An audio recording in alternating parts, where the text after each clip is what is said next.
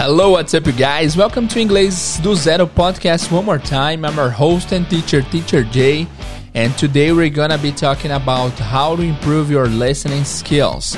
Hoje nós vamos falar de como melhorar o seu listening, como melhorar o seu modo de entender o idioma. So, without further ado, let's get started.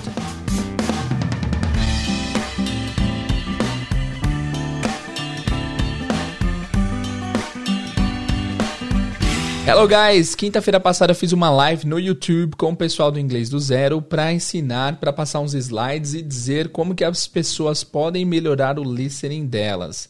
A gente tem feito lives todas as quintas-feiras no YouTube. Se você quiser participar, é só você seguir nosso canal lá no YouTube que é para inglês ver. Não é inglês do zero. Inglês do zero tem o canal, mas é só para postar alguns episódios. Então, onde nós fazemos uh, lives todas as quintas-feiras, é no Pra Inglês Ver. E na quinta-feira passada eu decidi falar sobre esse tema que é como melhorar o listening.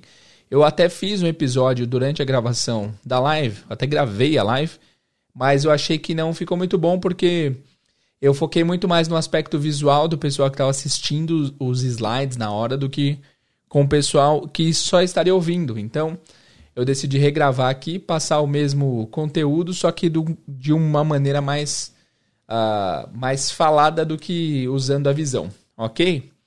Então hoje nós vamos falar de como melhorar o listening. Essa é uma pergunta muito recorrente que eu sempre recebo. Para quem não sabe, o listening é o modo de escutar o idioma. Peraí que meu celular se manifestou aqui. A Siri só, só atende quando você não quer ela, né? Enfim, é, é o modo de entender o idioma, ou seja, é o modo de você ouvir coisas e entender o que está sendo dito para você. Isso que é o listening. É uma, uma das habilidades mais importantes, na minha opinião, é a habilidade mais importante.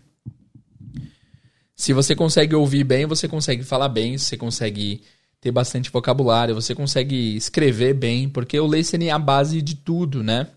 Então, uh, cara, listening é muito importante, fechou? Então vamos lá. É, já digo que essa aula aqui, é, esse bate-papo é o seguinte, é muito é muito simples tudo que eu vou dizer aqui, mas é extremamente difícil de pôr em prática. E mais assim, se você quer melhorar numa área da sua vida, nem tudo vai ser fácil. Então, tudo que eu disser aqui não vai ser muito fácil, mas eu vou mostrar para vocês quais são os problemas em relação ao listening, o que pode te impedir de, de estar entendendo o idioma de forma efetiva e também vou te dar soluções de como solucionar esses problemas de listening. Mas, de novo, é, cara, nem tudo na vida tem fórmula fácil. E nesse caso aqui, eu acho que para você melhorar o listening, você vai precisar trabalhar duro e vai precisar trabalhar certo. Mas desde que você tenha um conteúdo pelo qual trabalhar, você vai conseguir se desenvolver bem. Beleza? Sem mais delongas, vamos começar com o listening. Como melhorar o seu listening em inglês. Let's do it.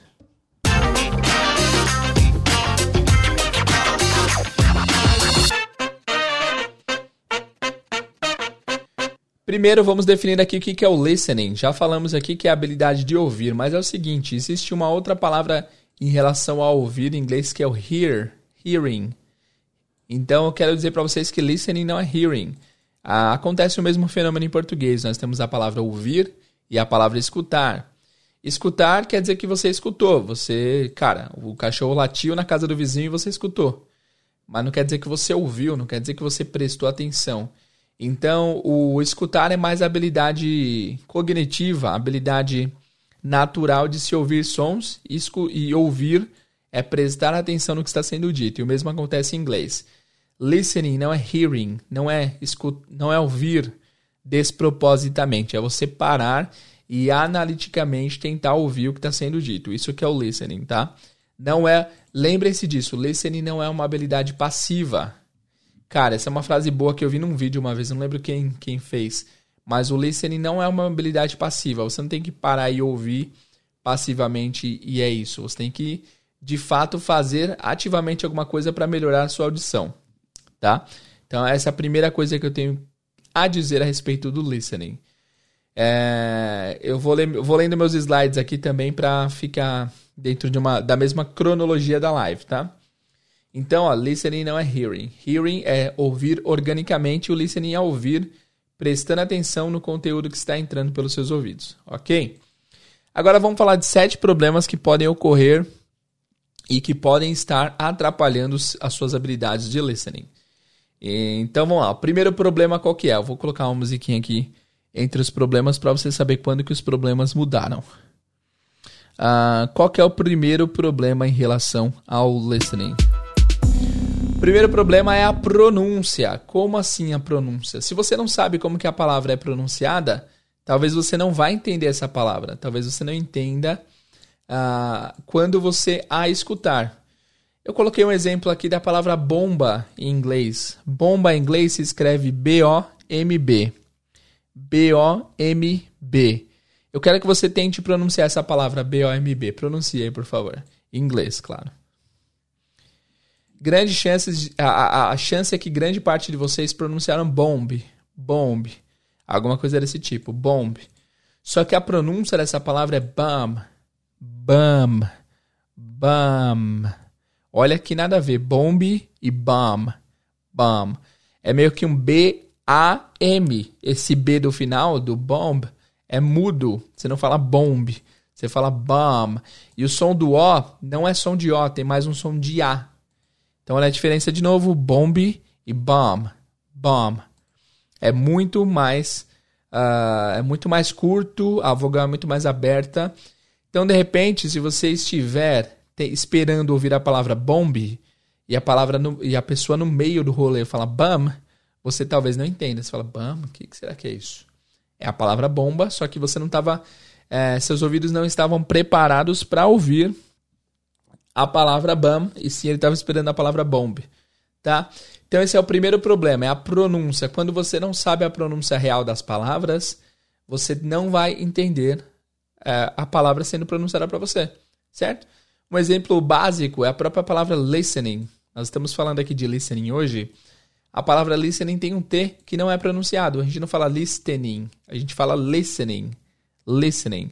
Então pode ser que a pessoa não entenda porque não encontrou o T na pronúncia da palavra. Esse é o primeiro problema, a pronúncia. Se você não sabe como pronuncia, você não vai entender quando a palavra for apresentada a você. Beleza? Vamos para o segundo problema. O segundo problema é a escrita. É um problema parecido aqui com o primeiro problema. Só que é o seguinte, tem várias palavras em inglês. É, a gente viu bum agora há pouco, que tem uma palavra muda, tem uma letra muda, né? Que é a última letra. E acontece o mesmo na escrita. Às vezes as pessoas veem as palavras escritas e elas esperam ouvir a palavra de uma certa forma.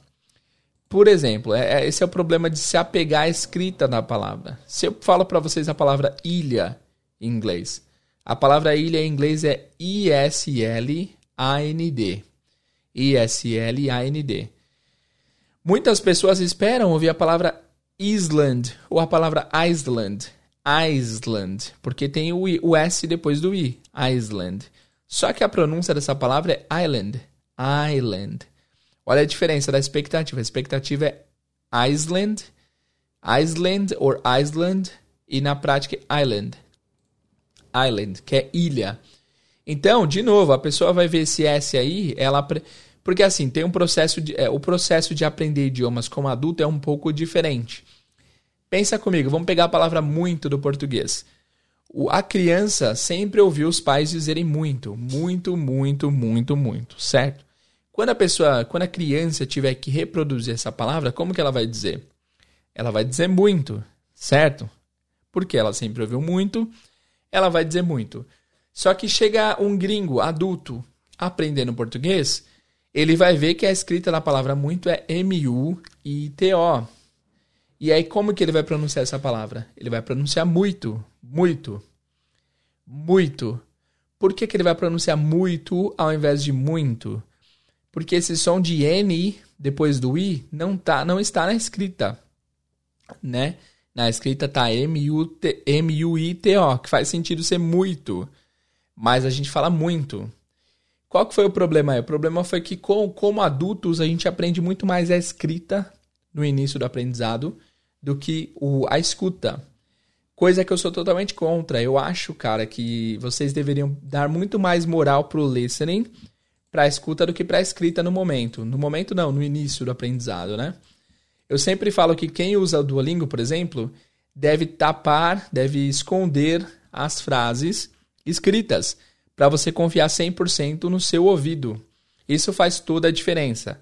Quando você consegue identificar algo pelo ouvido, é muito é muito mais útil do que você entender pela escrita. Até porque a escrita em inglês pode ser muito tricky, pode ser muito é muito difícil, pode ter, ter pegadinhas, como na palavra island. Está esperando ouvir Island e você vai ouvir island. Só que a criança não, a criança sempre ouviu island. Então, para ela, se alguém falar Island, ela não vai fazer ideia do que a pessoa está falando. Como assim Island? É Island. Island. Só que aí depois de 5, 6 anos ela vai para a escola e descobre que tem um S no Island. E ela vai até estranhar. Nossa, tem um S no Island? Mas não fala S. Estranho, né? Ok, mas eu sei que é Island. E a mesma coisa em português. A criança vai chegar na escola e escrever muito com N depois do I. E a professora vai falar: Não, mas não tem N depois do I. Ah, mas não tem, mas na palavra tem, é muito que não tem né? Enfim, mas eu sei que é muito a pronúncia. Então é isso. O segundo problema é a escrita. Eu considero que a escrita é um dos maiores problemas em relação ao listening. É, parece não ter relação, mas na minha cabeça faz todo sentido. Quando você se apega demais à escrita, você fecha os ouvidos. Tem até um fenômeno conhecido, conhecido como McGurk Effect, que eu vou deixar esse vídeo aqui disponível no site, tá? É só vocês acessarem é, deixa eu ver aqui certinho o link. É no final do, no final do episódio eu passo o link. Lá vai ter o PDF da aula e também vai ter esse vídeo para vocês assistirem. Esse McGurk Effect é um efeito feito por um doutor chamado McGurk, ele que deu nome ao, ao efeito, onde ele conseguiu provar que a visão pode atrapalhar a audição. Ou seja, você está você tá vendo a palavra escrita com S, então pode ser que isso interfira o jeito que você ouve a palavra. É muito doido, parece meio místico, mas é real. Rola, beleza? Então, de novo, o segundo problema é a escrita. Você vê uma coisa escrita, espera ouvir uma coisa e na verdade você vai ouvir outra. E talvez você não reconheça porque a escrita te afetou e atrapalhou a sua escuta. Eu coloquei mais dois exemplos aqui. O segundo exemplo é a palavra algodão em inglês, que se escreve C-O-T-T-O-N. C-O-T-T-O-N. Como que vocês pronunciariam essa palavra? dar alguns segundos para vocês. C-O-T-T-O-N. C-O-T-T-O-N. Então, esse C-O-T-T-O-N, uh, ah, muitas pessoas pronunciariam cotton. Cotton. Cotton. Mas a pronúncia real vai ser cotton. Cotton. Esse T-T-O-N fica aqui dentro da garganta. Vai ser cotton. Cotton. Cotton. Então, de novo, você está esperando ouvir cotton, você vai ouvir cotton. Talvez você não entenda, que essa é a palavra que você já conhece. Isso pode comprometer o seu entendimento. Isso é muito doido, cara, mas acontece bastante em inglês, ok? Então, está esperando ouvir cotton, você vai ouvir cotton. Talvez você não entenda. E o último exemplo aqui é, é a palavra intermediário. A palavra intermediário se escreve intermediate. Eu falei o jeito que se escreve, é meio feio falar assim, mas eu falei só para vocês entenderem. Só que o que acontece? Muitas pessoas pronunciam e acham que vão ouvir intermediate. Intermediate. Na verdade, não. Na verdade, a pronúncia dessa palavra é intermediate. Intermediate. Intermediate. It. It. Esse AT no final tem o som de it. Então a pessoa está ouvindo, tá esperando ouvir intermediate e ouve intermediate. Intermediate. Louco isso, né? E tem um outro porém, cara, que eu nem coloquei aqui no slide, mas eu vou falar para vocês que eu lembrei agora, que é a entonação. Às vezes você pode pronunciar a palavra perfeitamente, silabicamente, mas se você entonar a palavra errada, a pessoa não vai entender. Então, digamos que eu quero falar a palavra lua, só que ao invés de entonar a, a sílaba lu, eu, into, eu entono a sílaba a, lua. Apesar que lua é uma sílaba só, né? Lua. Lua. Mas enfim, se eu falar luar ao invés de lua, a pessoa pode ser que não entenda. Luar? O que, que é isso? É tipo luar? Luar. Não, a pessoa não vai entender, porque é, embora você tenha pronunciado todas as letras de forma é, sonoramente parecida, você entonou no lugar errado e isso pode atrapalhar. Então, nós pegamos a palavra intermediária aqui. Se você, ao invés de intermediate, você pronunciar intermediate, intermediate, a pessoa talvez não te entenda. Então, o que, que esse problema de escrita afeta no listening é que você vê uma palavra escrita, nós como adultos somos muito ligados à, à escrita e aí a gente acaba é, tendo expectativas de ouvir coisas que não estão na palavra original, tá? Por isso que eu gosto da plataforma podcast, cara, que você só tem é, o áudio, então você não tem como confiar na escrita. E muitas pessoas falam, teacher, mas você devia falar como se escreve a palavra. Eu não deveria, não. É de propósito. Eu prefiro que vocês só escutem as palavras do jeito que elas são pronunciadas do que você uh, esteja esperando ouvir alguma coisa ou ler alguma coisa e no fim for, for outro som. Fez sentido? Beleza, esse foi o segundo problema escrita. Vamos para o nosso terceiro problema. Contrações. Um terceiro problema é não identificar as contrações do inglês. Como assim, teacher? De repente você conhece algumas palavras algumas combinações, mas você não conhece as contrações dessas palavras e combinações. Ok? Algumas contrações famosas que tem aqui, que talvez vocês já conheçam. O do mais o not, que vira don't. De repente, se você conhece o do e o not, mas não conhece o don't, isso pode atrapalhar o seu entendimento. O are mais o not, que vira aren't o is mais o not, que vira isn't. Depois tem outras contrações um pouco mais complicadas. O I mais o will, que vira I'll. I'll. Então, de repente, você entenderia se alguém dissesse I will call you. Mas se a pessoa fala I'll call you, você já não entende. Tipo, I'll? O que, que é isso? I'll. I'll. Que estranha essa, essa palavra. Mas é porque é uma contração de uma combinação que talvez você já até conhecesse. Outra contração importante, I would, que vira I'd. I'd. I'd. Então, por exemplo, eu gostaria de um pouco de água. I would like some water. De repente, se a pessoa disser I'd like some water, você não entenda. I'd. O que é I'd? I'd like some water. Então, não identificar as contrações pode ser um problema no seu entendimento. É, ah, eu coloquei essas contrações até agora que eu falei na esquerda aqui do slide e na direita tem umas contrações mais avançadas, tipo going to que vira gonna, give mais me que vira gimme, gimme that man, give me that vira gimme that. O gonna que é going to, por exemplo, I'm going to call you, vira I'm gonna call, I'm gonna call you. E às vezes eventualmente até o G é contraído aí, cara, olha que loucura. I'm gonna call you. I'm gonna call you, ok? Eu te ligarei. Want mais o to, que vira wanna. I wanna be your friend. Eu quero ser seu amigo. Então, ao invés de I want to be your friend, I wanna be your friend. Nós temos outras contrações como gotta, que é a contração do got mais o to, gotta. Nós temos out of, que é a contração do out mais o of. Enfim, não identificar as contrações pode atrapalhar o seu entendimento. Então, de repente você já conhece as palavras, mas não está ligado como que elas são em sua forma contraída. Então, isso pode ser um problema também para o seu entendimento. Esse foi o terceiro problema de listening. Ok? Vamos para o quarto problema. Quarto problema é mais ou menos o que eu falei agora há pouco, é relacionado à redução. Que redução? Como assim, teacher? Redução da fala natural é, no, no, modo natural como as pessoas se comunicam em inglês. Ok? Então tem algumas frases aqui, ó. Por exemplo, What is he doing? What is he doing? O que ele está fazendo? What is he doing? Possivelmente você já conhece essa frase. Se você não conhece, não tem problema. What is he doing? O que ele está fazendo? O que acontece? De repente, essa frase pode ser contraída e o pessoal geralmente derruba esse H. Então, ao invés de What is he doing? O pessoal geralmente dirá What is he doing? What is he doing? What is he doing? What is he doing? Então a pessoa vê escrito What is he doing? Ainda mais que esse doing tem um G no final. De repente a pessoa está até esperando ouvir doing. Doing. Né? Mas esse H cai e esse G do final cai. Então fica, ao invés de What is he doing? Fica What is he doing? What is he doing?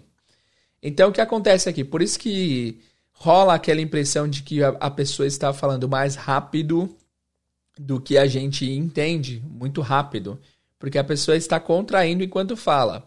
Isso é um fenômeno supernatural em todos os idiomas e nós fazemos em português também, né?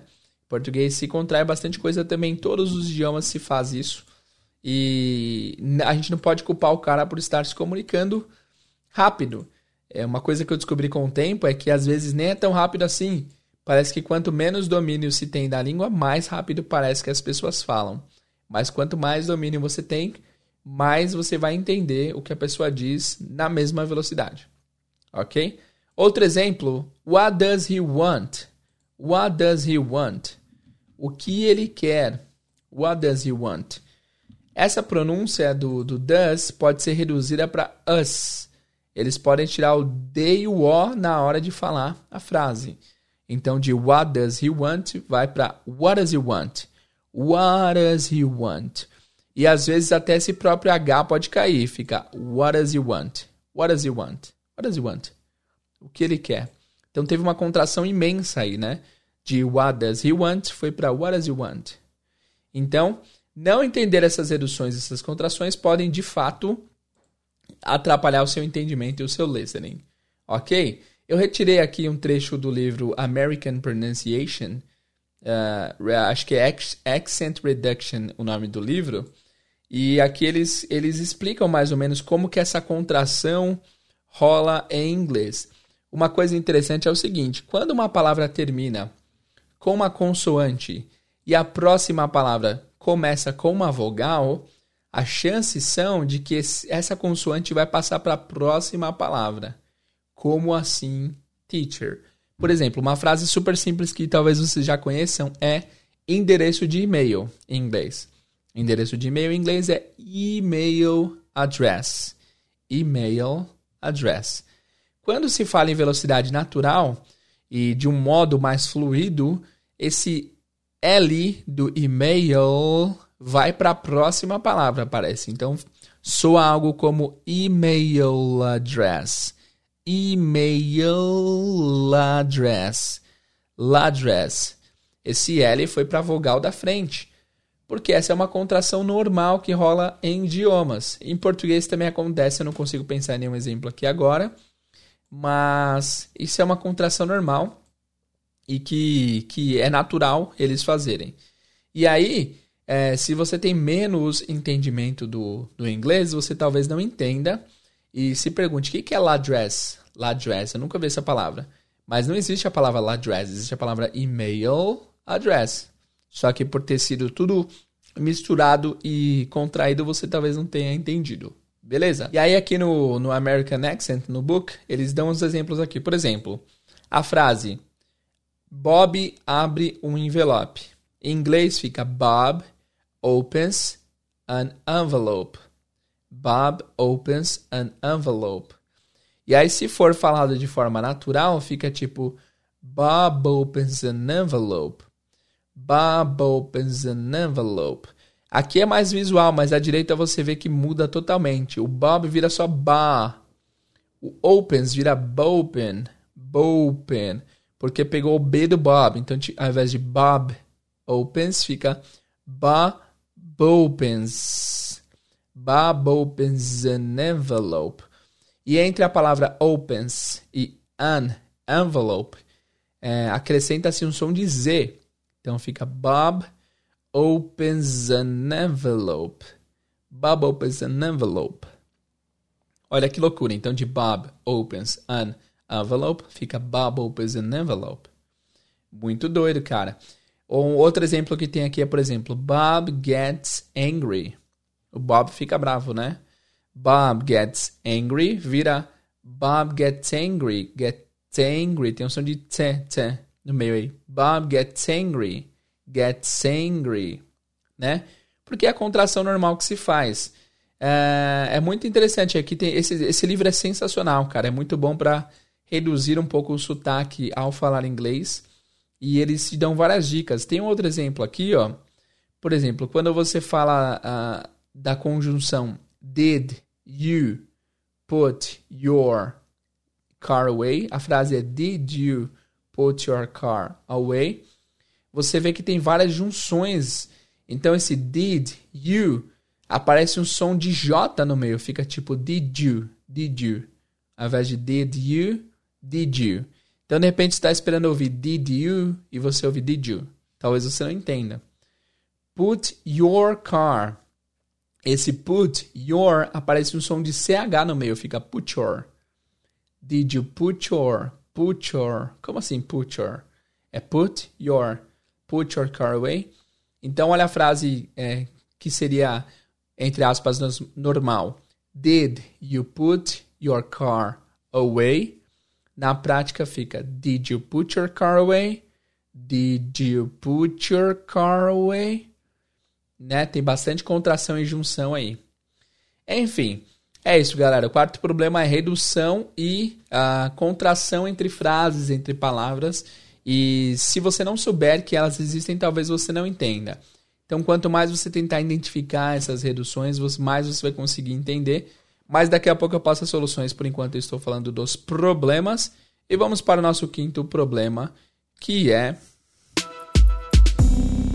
quinto problema é tentar demais. Eu sempre falo isso. Quando você tenta demais, quando a pessoa trabalha too much no listening, talvez isso possa ser prejudicial. Ok? Uh, eu sempre dou um exemplo e sempre darei esse exemplo que é o seguinte. Digamos que você conhece. Não, digamos que você está ouvindo uma frase e nessa frase tem 10 palavras. Dessas 10 palavras você conhece 9 delas. Então, tranquilo, né? Tipo, cara, a frase tem 10 palavras, eu conheço 9. A chance de eu não entender é muito pequena. De fato é. Só que o que acontece, o que eu vejo acontecendo? Às vezes a pessoa, às vezes a palavra que a pessoa não conhece vem na posição número 2. Então, das 10 palavras, a palavra que ela não conhece vem na segunda palavra. E aí o que acontece? Ela ouve a primeira, entende, ouve a segunda e não entende. E ela para para analisar. Ué, porque, que palavra será que é essa? Essa palavra eu não conheço. Enquanto a pessoa está analisando e problematizando, as outras oito palavras se foram. Então, de uma frase que tem dez palavras, a pessoa só entendeu uma, mesmo que ela já conhecesse nove das dez. Por quê? Porque a pessoa não, não, a pessoa não tem o, o dom do, da OLX. Eu, eu sempre falo isso. A pessoa não tem o dom de desapega, desapega a OLX. Ela quer se apegar a cada detalhezinho da frase. Isso pode ser um problema e geralmente é. Quando a pessoa quer demais, quer forçar demais para entender tudo, isso pode ser um grande problema. Porque vai, vai lhe dar, vai, vai levar a frustrações, vai deixar a pessoa agoniada por não entender, então nunca, isso nunca é bom, beleza? Aqui eu só vou dar uma dica extra que é a seguinte: existem palavras que são chamadas de content word. Content words. Palavras que contêm conteúdo, que contêm de fato o conteúdo mais importante da frase. Essas são as frases mais importantes de se entender. Então, uh, você não precisa entender tudo da frase, mas você precisa tentar entender as palavras mais importantes. Essas palavras são tipo verbos, substantivos. Você não precisa entender tudo, tá? Então, eu peguei uma frase exemplo aqui, ó. I bought a car on Tuesday. I bought a car on Tuesday. Uh, eu comprei um carro na terça-feira. Então, você não precisa entender I, a, on preposições, artigos, são tudo coisas irrisórias que não fariam tanta diferença na hora de você entender. Se você entender as palavras-chave, você vai entender a frase como um todo. Então fica tipo, I bought a car on Tuesday. I bought a car on Tuesday. Então essas palavras content words, elas até recebem um pouco mais de força na frase. I bought a car on Tuesday. Tem esse I, fica, fica baixinho, on, fica baixinho, on também. I bought a car on Tuesday. E aí, se eu quero mudar o tempo verbal, olha como fica. I'll buy a car on Saturday. I'll buy a car on Saturday. O buy também ficou forte, o car também ficou forte, o Saturday também ficou forte. Então, o que acontece? Se você não entender alguma coisa, uma palavra ou outra, não tem problema. Tenta pegar as palavras principais, as content words, que você vai conseguir entender o contexto como um todo. Então, o quinto problema é tentar demais. Tentar demais pode prejudicar bastante o seu processo de listening, ok? E vamos para o número 6. Sexto problema, tipo de discurso, tipos diferentes de discurso. Eu coloquei só, eu categorizei como tipo esse problema. Qual que é o problema? É que você às vezes espera ter o mesmo entendimento para tipos diferentes de discurso. Então é preciso reconhecer que há vários tipos diferentes de discurso, tá?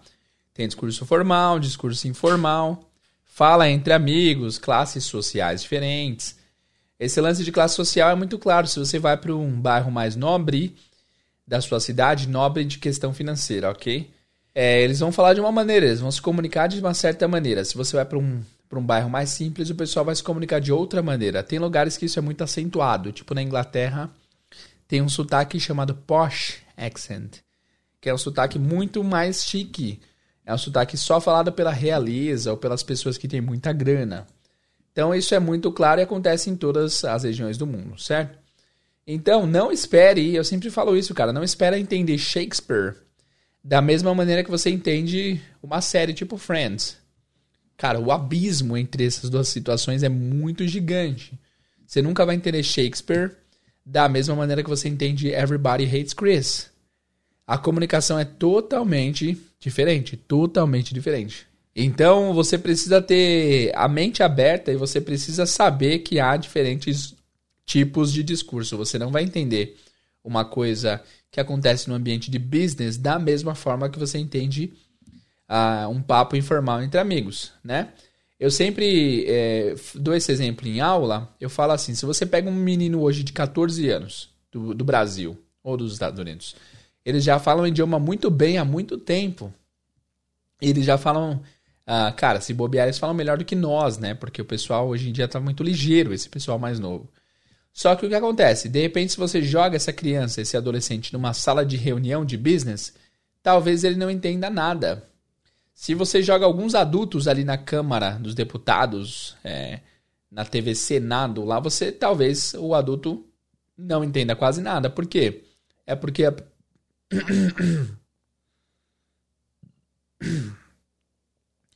É porque a pessoa não tem a fluência do idioma? Não, a pessoa é totalmente fluente.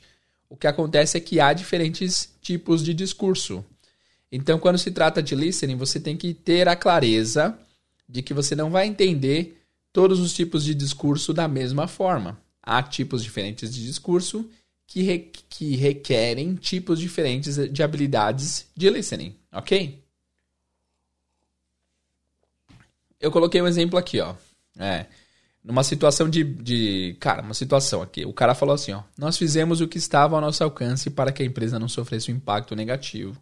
Porém, não obtivemos sucesso. Era tarde demais. De novo. Nós fizemos o que estava ao nosso alcance para que a empresa não sofresse um impacto negativo, porém, não obtivemos sucesso. Era tarde demais. Essa mesma ideia pode ser traduzida é, de uma forma informal para: mano, a gente tentou de tudo, mas não rolou. Já era. É a mesma ideia. Nós fizemos tudo o que estava ao nosso alcance para que a empresa não sofresse um impacto negativo. Mano, a gente tentou de tudo, mas não rolou. Não obtivemos sucesso. Era tarde demais. Já era. Então, há diferença nos diferentes tipos de discurso e você tem que saber que essa diferença existe para que você não se frustre. Então, se você vai ler uma obra de Shakespeare, Shakespeare, cara, já vai com a expectativa baixa. Se você vai ler a Bíblia, vai com a expectativa baixa, porque a comunicação é totalmente diferente, ok? Então tenha isso em mente, há tipos diferentes de comunicação. Isso nos leva para o sétimo problema.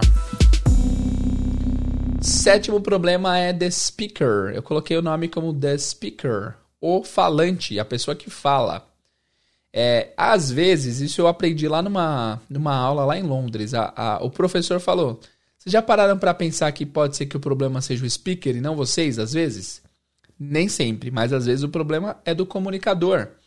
Porque há tipos diferentes de falantes, né? É, em português, em inglês, qualquer que seja o idioma, tem tipos diferentes de falantes. Tem pessoas mais articuladas, tem pessoas que falam muito bem, falam muito. Ah, claro, minha esposa fala muito bem. Ela é, é, o pessoal que. O pessoal sempre elogia a articulação dela. Ela abre bem a boca, ela pronuncia as vogais bem bonitinho. Eu já falo meio enrolado e afobado, né? Então. E eu sou professor e ela ainda não é. Ela tem vontade de ser um dia, mas ela ainda não é professora. Então, não tem a ver com profissão, não tem a ver com nada. Tem a ver com, uh, com o jeito que a pessoa fala. Tem pessoas muito melhores articuladas. É óbvio que o Bonner tem uma articulação melhor do que muitas pessoas. Ele fala muito, muito bem, ele se expressa bem, né? Então isso pode ser um problema no sentido de que você espera entender o Bonner da mesma maneira que você quer entender o tio da padaria. O tio da padaria fala de uma maneira super dele e o Bonner fala da maneira dele. Então é importante saber que tem tipos diferentes de comunicador também. E quando se trata disso, quando estamos aprendendo um idioma, a gente aprende bastante coisa gramatical. Tipo, cara, eu sei que quando for he, she é does, não é do. Aprendi isso em aula. Aí o primeiro diálogo que você vai ter com um cara na estação de trem, lá em Londres, o cara fala do he não sei o quê. Você fala, do he? Ué, o que, que será que ele tá falando? Porque se fosse pergunta, teria que ser does he, né? E aí já era, você, você por, por causa do jeito que o speaker falou, o, o erro, entre aspas, entre aspas não, o erro que a pessoa cometeu, pode afastar o seu entendimento, porque você está esperando perfeição do falante. Então, assim, não espere perfeição no falante, o falante também é sujeito a erro e também há falantes que são mais fáceis de entender. Entender o Obama é muito mais fácil que entender o Trump, porque o Obama falava muito claro, né? O Trump fala meio meio meio caricato assim, tá? Sem questões políticas aqui, OK? Só tô dando exemplos. Então é isso, ó. Há pessoas melhores articuladas, há pessoas que falam errado e sem muita eloquência, há pessoas que não se comunicam muito bem. Porém, todavia, contudo, entretanto, nós não podemos exigir comunicação perfeita de ninguém, né? Temos que tentar entender todo mundo. Isso é um fato. Se todo mundo que fala inglês fluente aprendeu e consegue entender a maioria dos sotaques, por que você não esperaria ter o mesmo nível de entendimento? Então, embora tenha falantes diferentes que podem ter problemas ao se comunicar, você tem que ser capaz de entender todo mundo. Esse é um processo gradual, não vai ser do dia para noite. Você vai ter que ir se acostumando com o jeito que o pessoal fala, tá? Mas no português você não tem nenhum problema, né? Você consegue entender o pessoal do norte, nordeste, o pessoal do sul, do sudeste, o pessoal de Minas do mesmo jeito, né? Minas eu deixei separado do sudeste, que eu acho o sotaque deles muito legal. Então, a gente entende porque a gente tem um domínio do português. A gente entende até o pessoal de Portugal, que é mais difícil entender, né? Eu tenho bastante dificuldade de entender o pessoal de Portugal, mas depois de um tempo você acaba acostumando. Então é isso. O speaker pode ser um problema, mas o problema do speaker não pode ser um problema para você. Você tem que entender até quem tem um pouco de dificuldade de se comunicar. Fechou? Good.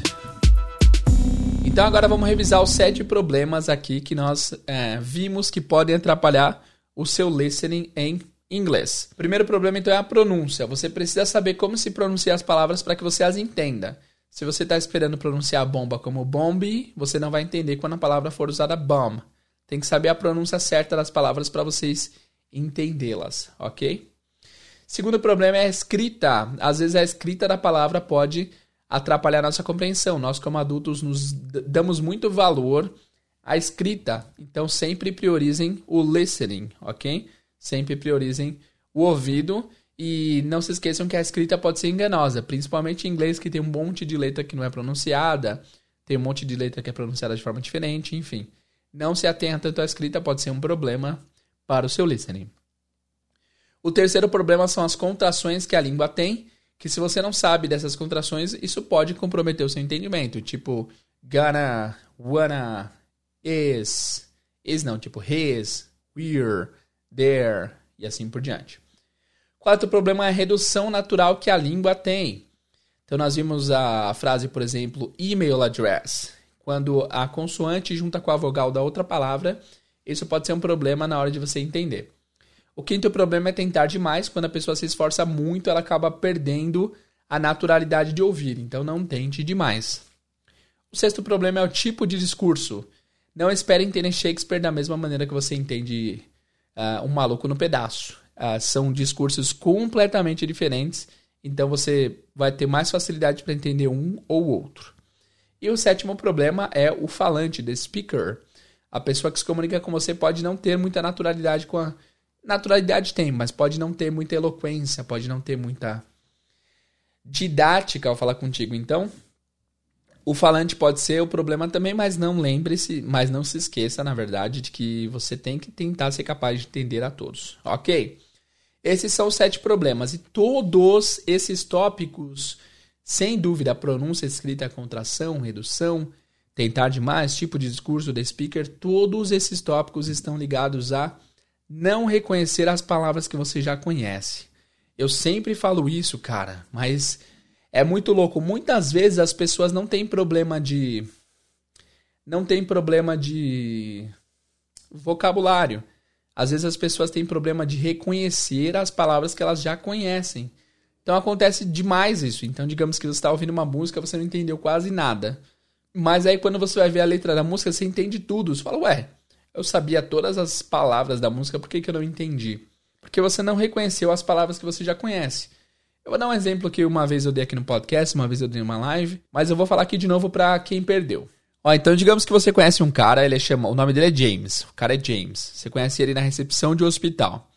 E aí você conhece o James, ele tá todo bem aprumado, se é que existe essa palavra, ele está bem vestido de terno, ele está com o cabelo super arrumado, penteado, sem barba nenhuma, é... bem vestido, de maleta social. Você conhece ele, você conversa com ele por duas horas enquanto você não é atendido. Vocês fazem um bom, uma, uh, uma boa relação, vocês trocam uma ideia legal e tal. Dois meses depois, você tá, tá passando na calçada e você vê o James. Só que você não reconhece ele. Por quê? Porque ele tá com a barba grande, tá de boné, óculos escuro, tá com umas roupas mais descoladas, crocs no pé, calça de moletom. Então, qual que é a chance de você reconhecer o James nesse segundo cenário? As chances são muito pequenas, talvez você não o reconheça, porque você não conheceu ele a fundo. Você conheceu ele, é, você teve bastante acesso a ele, mas uma vez só, superficialmente, né? Você não conheceu o James a fundo. E já se, se eu, se eu é, colocar um familiar seu no meio de 100 pessoas, qual é a chance de você conhecer esse seu familiar em, tipo, cara, 5 minutos? Se tiver 100 pessoas e um familiar seu, sua mãe, seu pai, seu irmão lá no meio, qual, qual a chance de você encontrar essa pessoa em 5 minutos? A chance é muito grande, por quê? Você conhece muito bem os seus familiares, você já viu seus familiares em várias situações diferentes. Você já viu eles. Uh, você já os viu, vamos deixar mais bonito. Você já os viu arrumados, já os viu bagunçados, já os viu vomitando, dormindo, acordados, ah, no, gordos, magros. Você já viu seus familiares em várias situações diferentes, então a chance de você reconhecê-los é muito maior. Trazendo para o inglês, o que, que, essa analogia, que, que essa analogia significa? Significa o seguinte: o James é uma palavra nova, que você conheceu ela no estado perfeito. Então você conheceu a palavra como listened. Listened listen no passado. Deixa eu pensar outra palavra. Você aprendeu a palavra como want, want ou wanted, que é querer, que é querer no passado, né? Conheceu ela perfeita, no estado puro, wanted.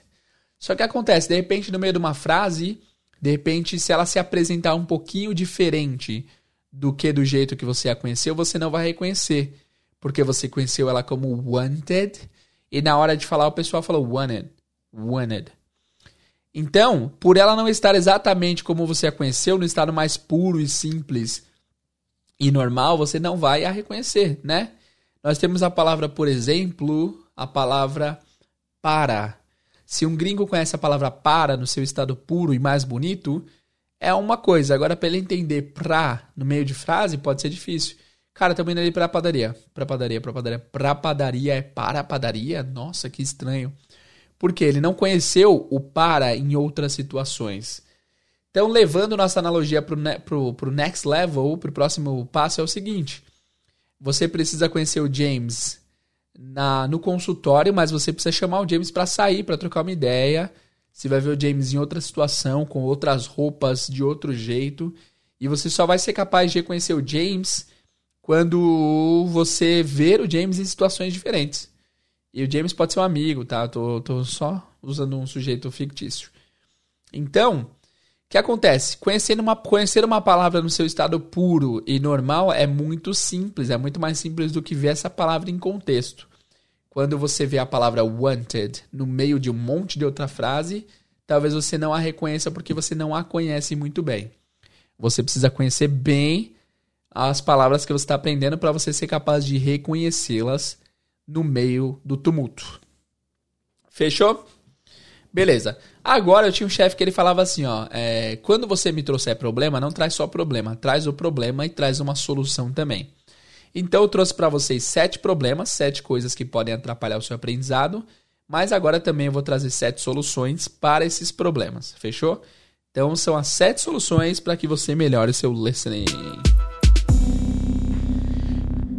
Vamos lá então. A primeira solução é o seguinte: antes de eu falar todas as soluções, na verdade, todas as soluções giram em torno de uma premissa principal, de uma coluna, de uma pedra angular. Tudo isso que eu vou falar só vai dar certo e só vai funcionar bem se você tiver vocabulário. Não tendo vocabulário, não tem como melhorar o listening, ok? Não tem como você entender as palavras que você não conhece para que você melhore seu listening, você precisa ter vocabulário. Como você espera entender uma coisa que você nunca viu? É impossível.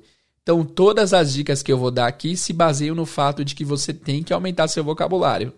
Eu falei mais para trás no episódio que o listening é a habilidade mais importante. Das quatro habilidades, de fato, é escrever, ler, ouvir e falar, ouvir é a mais importante a princípio, porque é o ouvir que leva ao falar bom, né? Só que nenhuma dessas quatro habilidades podem ser trabalhadas se não houver vocabulário. Vocabulário é inegociável, você tem que aumentar seu vocabulário, ok? Então não tem como entender as palavras que você não conhece. Aumente o seu vocabulário. Agora sim, vamos para sete dicas. A primeira dica é: quando você aprender uma palavra nova, procure essa palavra dentro de contextos e tente anotar as contrações e fusões que essa palavra recebe numa frase. Então, você aprendeu a palavra want. Procura a palavra want no meio do tumulto, cara. Procura ela em uma frase tipo Do you want to go with me? Você vai perceber que o want, você já teve problema em entendê-lo porque ele foi apresentado para você como wanted, mas depois você viu que às vezes ele era apresentado como wanted, wanted. E aí você vai ver que quando a pessoa fala want to, muitas vezes vira wanna. Ou seja, que confusão, cara. O want tem várias facetas. O want tem vários visuais diferentes. Então, I wanna go there. I wanna go there. Você tem que perceber que esse wanna go there é want to go there. É uma contração normal da língua. Então, você tem que procurar uma palavra e ver ela em contextos diferentes. Como que eu procuro palavras em contextos diferentes? Tem um site muito bom chamado Youglish. Eu já citei esse site aqui há muito tempo atrás no podcast e hoje em dia eu vejo que vários teachers estão, indicando e recomendando. Ele é um site muito legal de fato. Ele é como se fosse o YouTube do inglês. Por isso que o nome é You de YouTube e Glish de English. Youglish. Youglish. É Y-O-U-G-L-I-S-H. Esse Youglish ele tem um acervo de vídeos do YouTube, só vídeos reais, onde você coloca um termo e ele consegue te trazer exemplos uh, desse termo sendo usado. Então, eu vou fazer um teste aqui com vocês. Eu vou abrir o site agora e procurar a palavra want. Eu vou procurar primeiro want no passado, para vocês verem como que vai se apresentar o want no passado. Aqui você consegue, inclusive, escolher os sotaques diferentes. Tem a opção de todos os sotaques, só sotaque americano, só sotaque britânico e só sotaque australiano. Vamos ver aqui as maneiras diferentes que o Want se apresenta. Quando você abre o site, ele mostra o vídeo, embaixo tem a legenda em inglês e a palavra que você está procurando está grifada em amarelo para você saber é, que hora que ela vai ser dita. Vamos ver alguns exemplos. It's really, you know, I've had like very specific ideas of things that I've wanted to communicate and then trying to do that. Como essa mulher fala rápido. I've wanted to communicate. Então aqui é tudo o discurso da vida real. He said, back when I was 19, I decided I want to do real estate. I decided I wanted to do real estate. Ele falou tudo enrolado. I decided I wanted to do real estate. Vamos voltar de novo? How in the world did you get started? He said, back when I was 19, I decided I want to do real estate. I decided I wanted to do real estate. Ele falou bem enrolado. Uma coisa que você pode fazer aqui no Youglish também, tem um botão que você consegue deixar em slow motion. Então você consegue deixar mais lentinho. Vamos colocar um pouco mais lento para ouvir esse cara falando wanted. He said, Lembrando que você está lendo, então lendo e ouvindo fica mais fácil. I was 19. I decided. I decided I want to do real estate. Aí ele falou, I decided I want to do real estate. Ele não falou wanted no passado, ele falou want no presente. Loucura, né? Você consegue ver o discurso normal. E é o que eu te falei, não espera a perfeição do speaker. O speaker pode comer palavras ou outras. Agora ele comeu, ele não falou wanted. Ele falou I want. Enfim, vamos lá but because he wanted to save me and give because he wanted to save me. Enfim, você consegue ver no contexto. And tá I got into it because I wanted to help people. I wanted to help people. Enfim, Youglish é um site muito bom, você pode usá-lo para ver suas palavras em contextos, ok? Beleza. 2. Solução número 2. Quando estiver assistindo algo ou fazendo o exercício de listening, tente notar as palavras que você já conhecia e não reconheceu. Tente entender a razão de você não ter entendido. Essa dica é muito boa. Então faz assim: pega um texto uh, de level razoável para você. Então, se você é básico, pega um texto básico. Se você é intermediário, pega um, um texto um pouco mais simples e faz a transcrição. Gente, eu tenho feito isso com meus alunos e é impressionante o resultado. Eu, cara, eu sempre falo, vocês, o que falta para vocês é pôr em prática, mas se você pega um texto e tenta transcrever palavra a palavra, vocês vão ver como é doido isso. A primeira vez vocês não vão entender quase nada, da segunda vez vocês vão estar um pouco melhores. Depois de 10, 15 vezes que você ouve, você vai o, o, o ouvido simplesmente abre. Eu sempre falo assim para os alunos: se você não entender uma palavra, você entende, você pode não entender o, a, a, o significado, o signo da palavra, mas você consegue ouvir o que a pessoa está dizendo. Então, se a pessoa falar alguma coisa como schedule, schedule, schedule, schedule, schedule, o que, que é esse, essa palavra que a pessoa está falando? Schedule, schedule, schedule. Aí você escreve o que você está entendendo. Ske, schedule, schedule, schedule. Tipo, schedule, o que, que é isso? Depois, quando você encontrar a palavra original, no texto original, você vai conseguir ver visualmente e vai descobrir que era a palavra schedule, que é tipo cronograma, alguma coisa do tipo. Então, é, faz o seguinte: pega textos, tenta transcrever o texto inteiro. E aí o que acontece? Quando tiver alguma palavra que.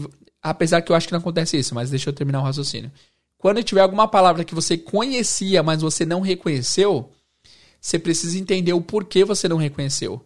Por que, que eu não reconheci a palavra wanted se eu conhecia ela? Ah, talvez porque no texto ela fala wanted, wanted. Ela fala um pouco diferente, entendi. Você tem que entender, não, não há razão para você não entender uma palavra que você já conhece. Se isso acontecer, você tem que investigar o porquê. Por que, que eu não entendi a palavra que eu já conhecia? E chegar na raiz do problema. Beleza? E esses exercícios de listening, daqui a pouco eu falo um pouco mais sobre eles, mas são extremamente importantes. Passo 3. Solução 3. O listening é uma das habilidades mais importantes de um idioma. Portanto, treine o máximo que conseguir o listening. Faça isso diariamente. Faça exercícios de listening com transcrição. Então, cara, eu diria que o listening é um músculo, cara. Você tem que treiná-lo, senão ele definha. Você precisa pôr o listening em teste. E muitas pessoas não fazem isso. Quando você assiste uma série com legenda, você não está treinando tanto o listening assim. Você pode estar treinando sim, você está dividindo a atenção entre o, o reading e entre o listening. Você está lendo no seu idioma e ouvindo em inglês. É um exercício de listening isso daí, teacher? Até é, mas não é um exercício só de listening. Você está dividindo o seu cérebro em diferentes partes. Então é preciso treinar o listening. Uma forma muito boa de treinar é você pegar áudios e tentar transcrever. Ou então você assistir uma série que você já que você queira entender todo o contexto, pode assistir du, é, dublada, não. Pode assistir com legendas em português. Depois que você já entendeu o conceito, volta a série e assiste de novo. E esse assistir de novo não é um assistir de entretenimento, você está estudando. Você vai assistir de novo para treinar o listening, para ver se você entende as coisas que você tinha acabado de ver. Então, listening é um músculo, treine-o diariamente, ou ele definha. 4. Não tenha medo de repetir conteúdo que você já conhece. Isso vai fazer você assimilar cada vez mais. Que eu acabei de falar, assistir uma série novamente para você pegar tudo que você já tinha visto é sensacional. Porque você já acabou de entender o contexto, você vai lá e só trabalha o listening. Esse, essa é uma das qualidades, é uma das maiores qualidades de crianças, né? As crianças não têm medo nenhum de repetir. Elas acham até estranho que você uh, que você troque o episódio favorito dela. Ela gosta de assistir o mesmo todos os dias. E esse fato de repetidas vezes ouvir a mesma coisa faz você assimilar o idioma. E esse é um dos fatores que faz a criança aprender bem, porque ela vê repetidas vezes as mesmas coisas. Beleza? Então não tenha medo nenhum de repetir conteúdo que você já conhece. 5. Olha essa, tá? Essa é pancada. Estudo não é entretenimento. Estudo não é lazer, ok? Na hora do estudo com filme, com série, com música, tire um tempo para estudar mesmo, ok? Então, estudo não é lazer. Se você vai estudar o listening com série, você vai estudar o listening com série. Você não vai assistir série e notar o listening. É diferente. O mindset da coisa é totalmente diferente. Ok?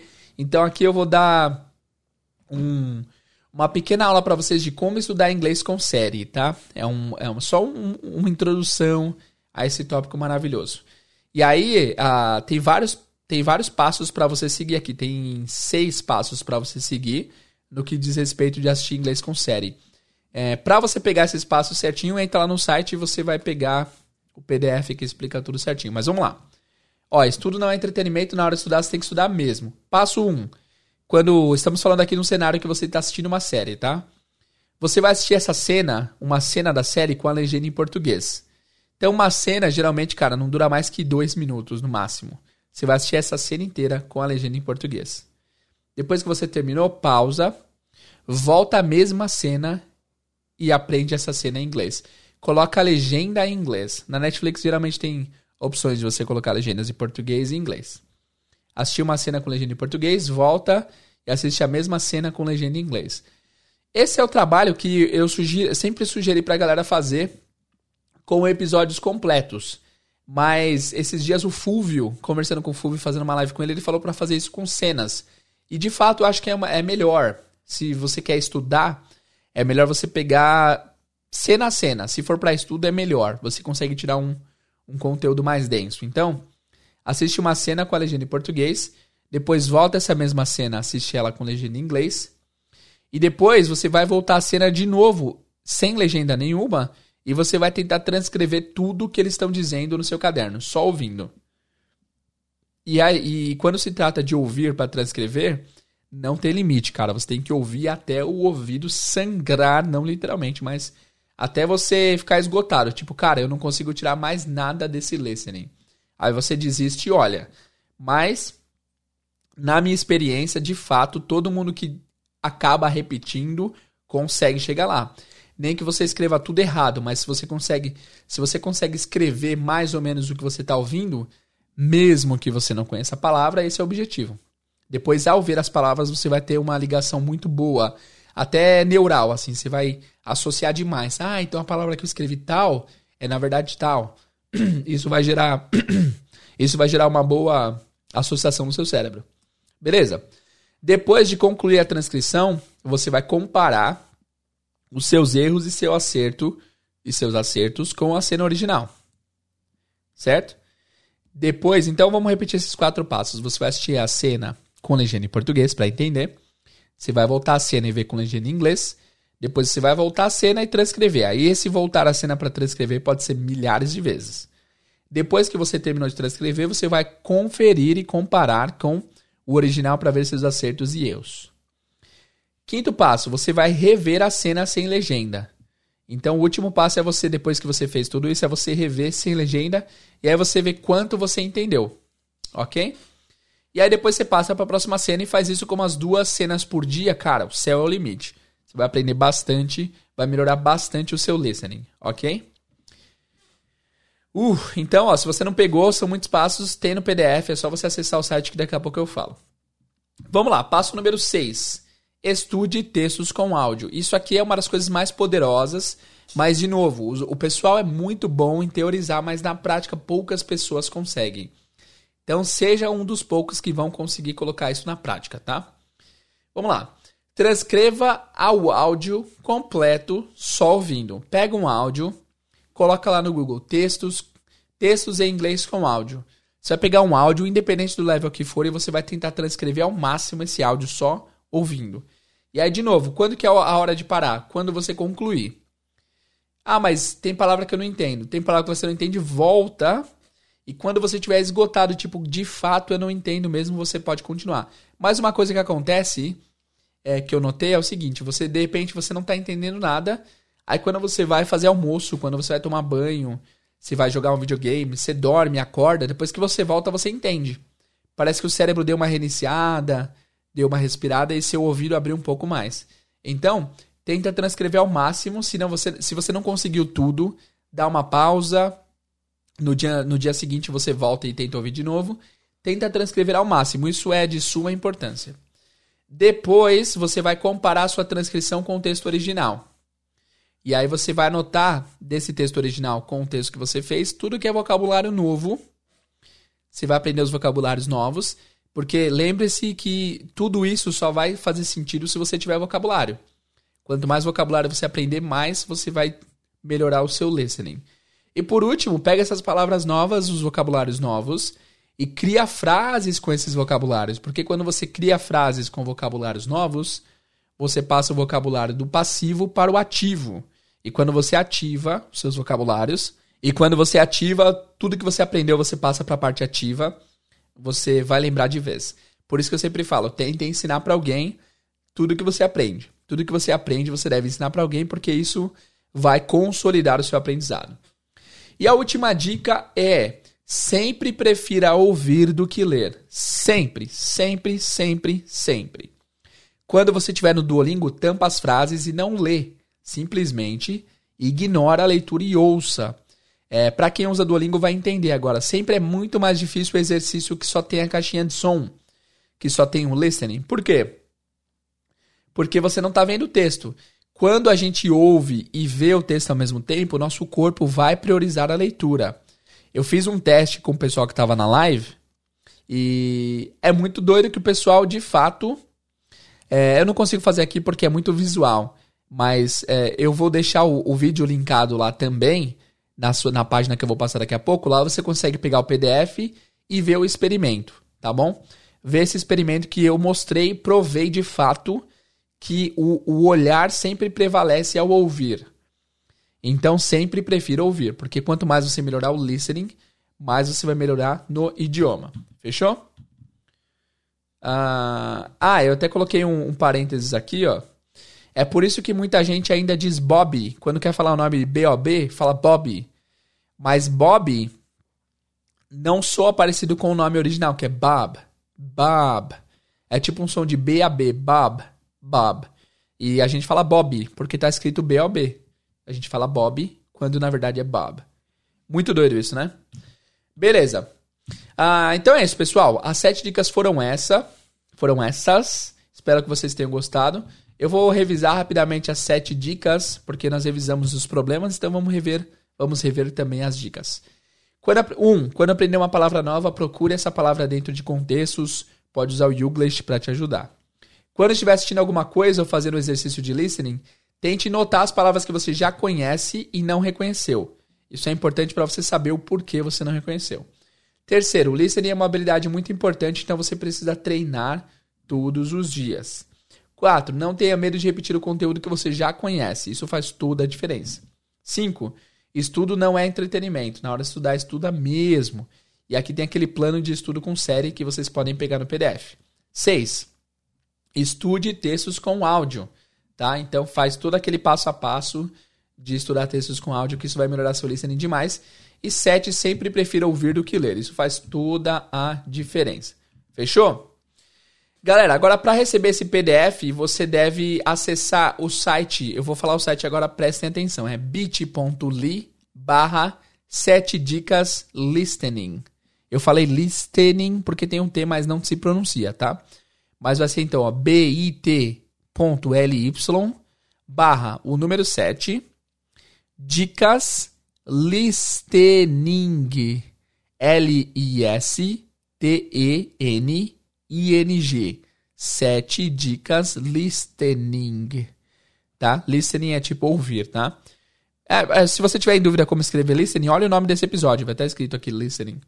Então, 7 dicas listening, bit.ly barra 7 dicas listening. Lá vocês vão abrir vão conseguir baixar o PDF para vocês verem todo esse material escrito.